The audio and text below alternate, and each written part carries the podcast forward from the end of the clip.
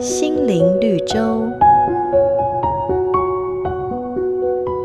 说到有两个乞丐，每天到有钱的员外家去乞讨，日子久了，员外看他们实在可怜，于是打算帮助其中一个人改善生活。有一天，员外叫人做了两块面包，其中一块塞进了元宝，然后叫人把两个乞丐找来，要他们各自带一块面包回家。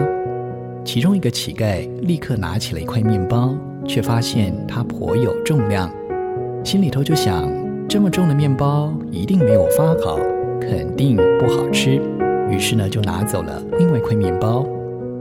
而另外一个乞丐呢，他感念员外的善心，对于面包的重量或外观并不在意，没想到这反倒让他意外地获得了财宝。贪求更好的，许多时候反而失去了更多。圣经告诉我们，不要求吃什么、喝什么，也不要挂心。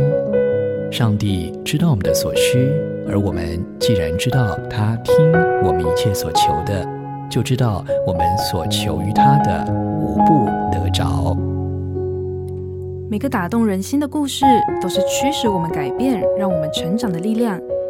如果你喜欢我们的节目，请帮我们分享给你的朋友，也别忘了按下订阅，避免错过之后精彩的内容。瑞园银楼与您共享丰富心灵的泉源之旅。